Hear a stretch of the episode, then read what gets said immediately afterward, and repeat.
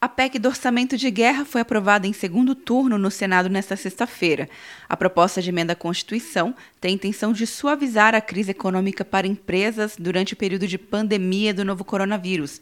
O senador Teomário Mota questionou a possibilidade do Banco Central comprar títulos e ativos de empresas com risco de liquidez. Essa PEC ela tem um único só objetivo: dar garantia aos banqueiros, aproveitar essa crise que nós estamos vivendo para salvar os bancos. Tem aí um trilhão né, de papel contra.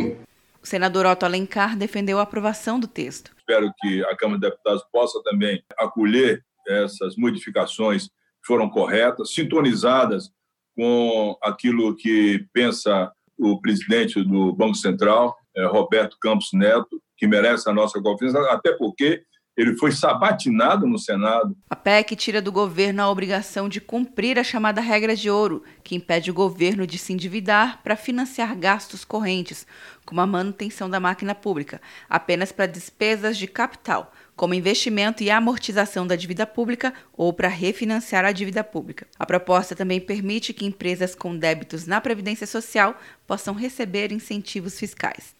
Quer um ano sem mensalidade para passar direto em pedágios e estacionamentos? Peça a Veloy agora e dê tchau para as filas. Você ativa a tag, adiciona veículos, controla tudo pelo aplicativo e não paga mensalidade por um ano. É por tempo limitado. Não perca. Veloy. Piscou, passou. De Brasília, Luciana Castro.